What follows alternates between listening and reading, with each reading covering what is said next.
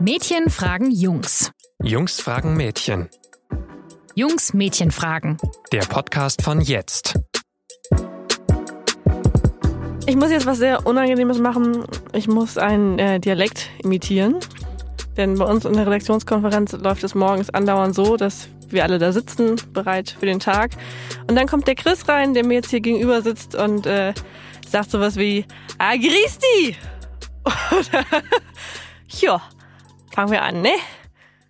Und alle Jungs in der Konferenz total am sich beömmeln, mega Gag und irgendwie wir Mädels sitzen da und fragen uns, äh, was ist da eigentlich los? Und deswegen ist heute unsere Frage. Jungs, warum macht ihr Dialekte nach? Ja, da muss ich jetzt auch Moin sagen, ne, Charlotte? Ja, moin. Guten, Moin. Oder soll ich es lieber auf Österreichisch machen und Grüße und Servus sagen? Was gefällt dir besser? Äh, nichts von beiden. Nichts von beiden. Das scheint ja das, das, das große Problem an der ganzen Geschichte hier zu sein, gell? Äh, ja, denn äh, mein Eindruck ist, dass dieses komische Dialektding, was du da gerade machst, so eine Jungssache ist. Also ich habe jetzt wirklich lange nachgedacht und mir fällt keine Frau ein, weder in diesen Konferenzen noch sonst in meinem Leben, die irgendwie äh, ja sich auf Dialekt vorstellen würde, auf einmal in einen Dialekt verfallen würde, wenn sie irgendwas erzählt und das für einen riesen Witz hält. Und ähm, also ich glaube, vielleicht bin ich auch eine schlechte Ansprechpartnerin bei dem Thema tatsächlich, ähm, denn ich komme aus Niedersachsen und Dialekt ist jetzt für mich irgendwie sehr, sehr, sehr weit weg von allem. Ja, du redest sehr schönes Hochdeutsch immer, gell? Genau. Und äh, vielleicht ist man da auch ein bisschen stolz drauf, vielleicht hat es auch was damit zu tun. Aber ich finde einfach, wenn ihr diese Gags macht, ihr Jungs untereinander, ist das auch ganz schnell irgendwie auf so einem komischen Mario Bart-Niveau. Also so, weißt du, was, was soll das?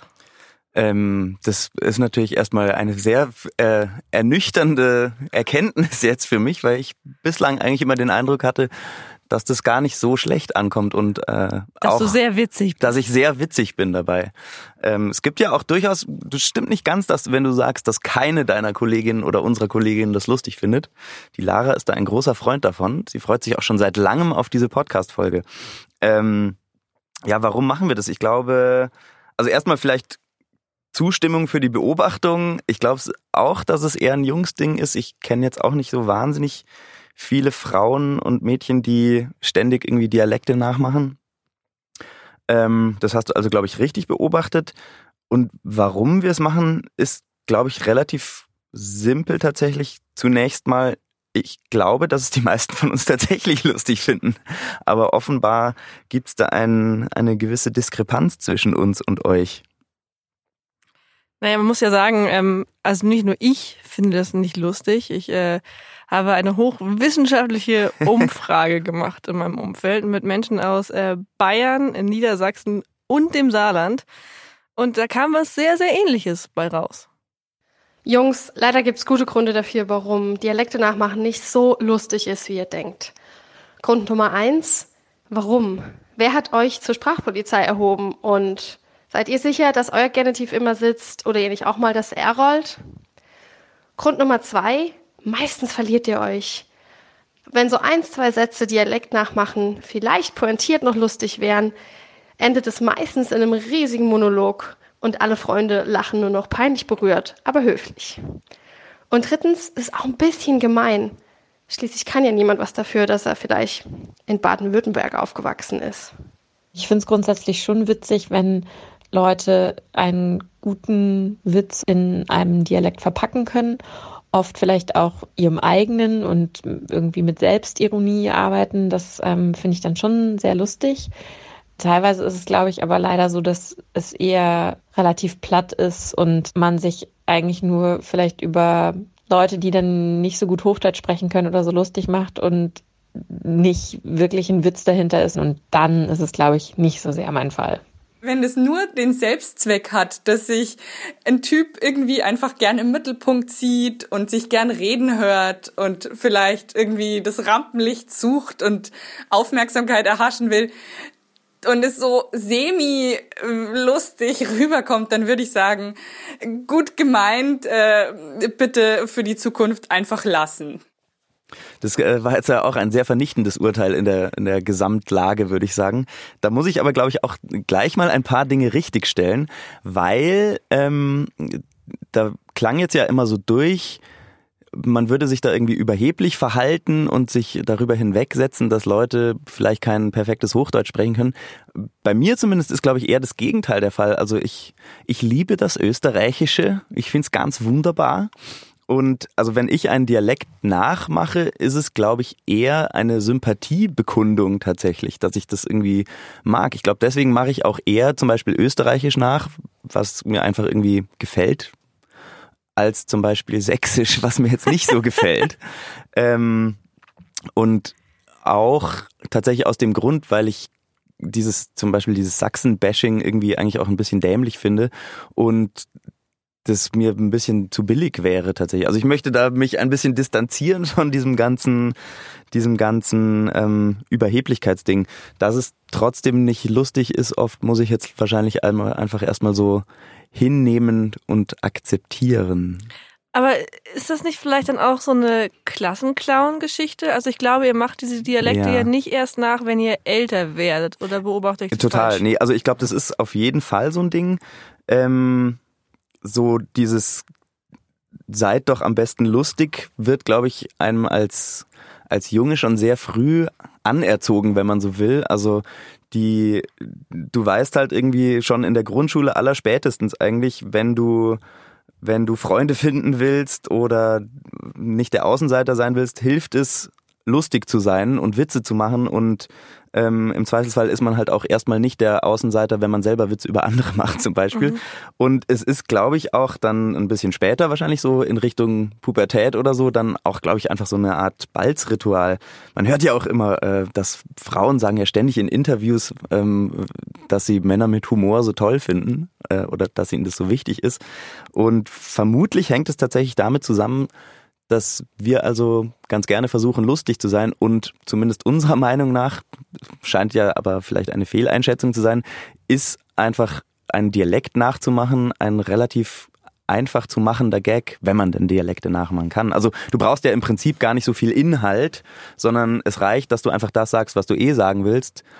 Ähm, bloß, bloß sagst du halt dann auf Kölsch oder was anderes. Ja, wenn da jetzt eine Kunstfigur oder sowas hinterstehen würde, würde ich das ja vielleicht auch noch mehr nachvollziehen können, wenn es irgendeine andere Form von Pointe geht. Und mir fällt so auf, in euren Jungsrunden redet ihr halt dann oft auch so Dialekt untereinander. Also die Frauen werden dann gar nicht so mit einbezogen. Und deswegen habe ich manchmal das Gefühl, es ist vielleicht auch so ein Buddy-Ding oder sowas. Ja, glaube ich, ja, stimmt auch. Wobei ich jetzt nicht sagen würde, dass man dass wir da irgendwie jemanden ausgrenzen dabei. Also ihr seid herzlich eingeladen, jederzeit, jederzeit mit uns äh, Dialekte äh, nachzumachen. Aber es stimmt, mir fällt dazu eine, eine äh, Anekdote ein. Ich war mal, ist schon ein paar Jahre her, im Urlaub mit, ich glaube es waren fünf oder sechs Jungs und ich kannte eigentlich nur zwei von denen und umgekehrt kannten sich wiederum zwei andere und zwei andere auch nicht vorher. Mhm. Also es war so ein bisschen so eine zusammengewürfelte Konstellation über verschiedene äh, Kontaktpunkte. Ähm, also auch ein gewisses Risiko.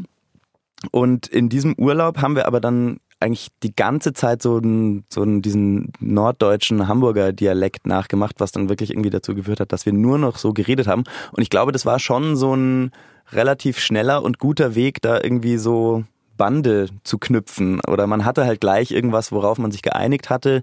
Das ist jetzt der Running Gag des Urlaubs und den ziehen wir einfach immer durch und also einen von denen, wenn ich den, den sehe ich nicht häufig, aber wenn ich den treffe, sind wir sofort wieder, wir immer noch ja, sind wir sofort wieder total drin. Hm, aber ist das wirklich nur so ein Freundschaftsding? Also mein Eindruck ist auch, da steckt manchmal auch Konkurrenz dahinter. Mir fällt zum Beispiel auf, dass wenn mein Freund auch mich jetzt vielleicht kritisiert oder aber auch andere Jungs ähm, und es so im Dialekt sagt, dann nimmt es dem so ein bisschen die Schärfe, auch wenn das Gesagte vielleicht eigentlich total hart ist. Also dass man damit manchmal auch so Sachen kaschiert. Mhm. Kann das sein? Ähm, also so ganz so direkt, wie du es jetzt beschreibst, glaube ich, ist es bei mir zumindest eher nicht ich glaube, es gibt schon, also es gibt so ein, so ein Wettbewerbsding ist auf jeden Fall dabei, würde ich mal sagen. Also so ein, ähm, das ist ja, glaube ich, sehr schnell bei allem drin, auch in so Jungs, Kumpel, Freundschaften. Ähm, alles, was man macht, ist relativ schnell, relativ äh, wettbewerbsgetrieben oder kompetitiv. Mhm. Also man schaukelt sich da irgendwie hoch und der eine muss dann zeigen, dass er es doch ein bisschen besser kann als der andere. Ob man jetzt zusammen in der Freizeit Fußball spielt oder Tennis oder sonst was oder man hat halt relativ schnell irgendwelche Challenges, wo der eine irgendwie versucht, besser sein, mhm. besser zu sein als der andere. Und das ist da, glaube ich, schon auch so. Also wenn ich jetzt äh, mit einem Kollegen, äh, der auch ganz gerne Österreichisch nachmacht, zusammen diesen Dialekt nachmache, nachmache dann dann geht's da, glaube ich, unterschwellig schon auch so ein bisschen darum zu zeigen, wer äh, hat jetzt irgendwie den, den richtigeren, akzentfreieren Dialekt oder wer kennt die besseren besseren Ausdrücke oder kann den anderen irgendwie überraschen, wenn er ein Wort verwendet, das ein Dialektwort ist, das der andere nicht kennt oder so. Und wer ist da die Jury? Man selber. Okay. Wir richten uns selbst. Das klingt nach einem tollen Es ist jetzt auch nicht so, dass man dann sagt, okay, jetzt steht es 1 zu 0 für mich. Es ist, glaube ich, so ein, so ein unterschwelliges Ding. Mhm. Ähm, aber weil du gesagt hast, Dinge überspielen, also diese Kritik überspielen zum Beispiel, da kann schon auch was dran sein, weil man damit natürlich irgendwie, man schiebt sozusagen jemand anderen, jemand anderen vor in diesem Moment, mhm. ja, wenn man einen Dialekt, Dialekt nachmacht. Man begibt sich irgendwie in eine andere Rolle und ähm, kann, also im Zweifel hat halt dann, hast dann, dann nicht du selber die Kritik geäußert, sondern der Kölsche Depp oder der, mhm. weiß ich nicht, was auch immer es dann ist. Bei mir ist es, glaube ich, manchmal sogar auch so ein bisschen so ein äh, Überspielen von Unsicherheit eher. Also in so Situationen, wo man nicht so genau weiß, ähm, wie sind wir die, sind mir die Menschen hier jetzt gewogen oder weiß ich nicht, wo man sich einfach so ein bisschen, wo man ein bisschen nervös ist, kann das, glaube ich, helfen, wenn man dann einfach so mit so einem, mit so einem, so einem Dialekt anfängt einfach. Ja, wobei ich immer verrückt finde, dass es bei euch dann ja offenbar funktioniert. Also ähm, wenn du zum Beispiel sagst, so, du machst einen schlechten Witz, aber der hat dann irgendwie deine Kunstfigur gemacht, die mhm. den Dialekt spricht und dadurch rettet dich das. Ich habe das Gefühl, bei Frauen würde das nie funktionieren. Ja, also das bei, kann sein. Bei Frauen ist, ähm, ich will, vielleicht will ich doch sagen, der Anspruch ist da höher. ähm, zum Beispiel, wenn man jetzt überlegt, ich kenne keine Frau, die sich auf die Bühne stellt und sächsisch redet und alle sagen, ha, riesen Gag. Und mhm. ähm, so, wenn man jetzt zum Beispiel die Wochenshow guckt von vor 10, äh, 15 Jahren, da war das der Hauptgag. Der Kennt das noch jemand unserer Hörer? Aber das, oder also auch bei anderen, ja. diese Kunstfiguren, die aus Sachsen kommen und so, das ist ja der einzige Gag dahinter eigentlich. Und, ja, das finde ich äh, aber zum Beispiel auch blöd dann. Also das, das wäre jetzt auch nicht mein Ding. Ja, ich glaube schon, dass bei Frauen noch ein anderer Anspruch an Humor da ist, auch von außen. Also ich habe ähm, ein paar Interviews vor dieser Aufnahme gelesen, unter anderem mit Caroline Kebekus, die zum Beispiel gesagt hat, so es kommt als Frau ganz krass darauf an, wie man ein Thema umsetzt. Wenn sie einfach auf der Bühne nur sagst, Pimmel, ist es halt kein Witz. Also es ist schon dann witzig, äh, witzig sozusagen, wenn sie erzählt, wie sie zum Beispiel irgendwelche Penisfotos zugeschickt bekommt und daraus dann irgendwie eine Geschichte ja. entwickelt, die einen Spannungsbogen hat. Aber ähm, ich glaube auch, dass das Thema dann viel damit zu tun hat, dass Frauen einfach mehr tun müssen, gerade wenn sie lustig sind, um Applaus zu bekommen als Männer. Und dass sie deswegen, würdest du sagen, gar nicht erst auf dieser billigen ähm, Dialekt Ebene bleiben, sondern gleich schon eine über die überspringen und eine höher gehen. Unser Humor ist einfach viel, viel besser. ja. Genau. Das möchte ich damit sagen. Nein, aber es fällt dir auch auf. Also ja. Äh, klar, es ist ein großes Thema, warum gibt es weniger weibliche Comedians und so, aber ähm, die, die das machen, haben meistens schon so eine sehr starke Kunstfigur und so eine Story, mhm. die sie erzählen. Ist, ist denn Caroline Kebekus jemand, der viel Dialekt nachmacht in ihrem Programm? Ich bin jetzt nicht so der äh, mit ihrem Werk nicht ganz so vertraut, aber muss ich füllt gestehen. sie die Hallen. ähm, ja, die macht vor allem diese Kölsch-Nummer, soweit ich mhm. das beurteilen kann, aber sie kommt halt auch selber ja. aus Köln. Ist das, ja, vielleicht ist das tatsächlich ein Unterschied, weil also wenn ich drüber nachdenke, Frauen, die Dialekt nachmachen, die ich kenne, sind dann die machen dann öfter auch ihren eigenen Dialekt sozusagen nach. Also die Berlinerin, die in München wohnt, aber dann in gewissen Situationen in ihren äh, Berliner Slang zurückfällt, mhm. den ich jetzt übrigens nicht nachmache, weil den kann ich nicht so gut. Berlinerisch? Ja. Ich kann, kann das sehr, sehr gut. Mache es jetzt nur nicht. Ähm, ja, aber zum Beispiel so Cindy aus Marzahn oder sowas, die macht dann ja auch Berlinerisch und kommt von da. Hella von Sinn mhm. macht Kölsch, also vielleicht. Ja. ja, vielleicht ist da was dran. Was mich auch interessieren würde, Wann ist denn welcher Dialekt passend. Du hast vorhin schon so ein bisschen was dazu gesagt, sozusagen einfach nur sächsisch der billigen Mhm. Pointe wegen findest du da nicht richtig, aber ähm, mit dem einen Kollegen zum Beispiel sprichst du immer wienerisch. Wie entscheidest du denn, was gerade angebracht ist? Ja, ähm, da muss ich mal fast kurz drüber nachdenken. Ähm, also grundsätzlich würde ich mal sagen, gilt so die Regel, je besser man es kann, desto öfter macht man es. Also der Dialekt, in dem ich mich jetzt sicherer fühle, den wende ich wahrscheinlich häufiger an, weil er auch einfach mehr flutscht und äh, besser funktioniert und ich das Gefühl habe, da echter zu sein. Dann gibt's, glaube ich, noch so diese Sympathieebene, die ich vorhin schon mal erwähnt habe. Also je, je näher mir irgendwie was ist, so von der Sympathie her, desto eher mache ich es vielleicht auch. Und ähm, es hängt, glaube ich, auch immer so einfach damit zusammen, auf was für einer Ebene man sich mit demjenigen, mit dem man das jetzt zusammen macht, zum Beispiel befindet. Also es gibt schon tatsächlich so, ähm, klar, der eine, der halt in Wien studiert hat und deswegen diesen Dialekt kann, mit dem mache ich halt dann Wienerisch und nicht irgendwie, keine Ahnung, Kölsch, weil da hat er halt dann irgendwie auch nichts davon. Da ist also, man sucht sich, glaube ich, da so die, die Ebene, auf der man, auf der man da ähm, gut miteinander harmoniert und dann ist es halt der. Aber so grundsätzlich kann man es, glaube ich, gar nicht beantworten. Also es gibt nicht, ich habe keine innere, kein inneres Regelwerk, wann welcher Dialekt drankommt, würde ich sagen. Steigen immer Ähm, Typen darauf ein oder hast du mal erlebt, dass ein Typ überhaupt nicht damit macht und da immun ist gegen eure Dialektsprecherei? Hm. Ich glaube, also es, es gibt so ein paar, bei denen ich es gar nicht erst versuchen würde, weil ich weiß, es wird ganz schrecklich dann.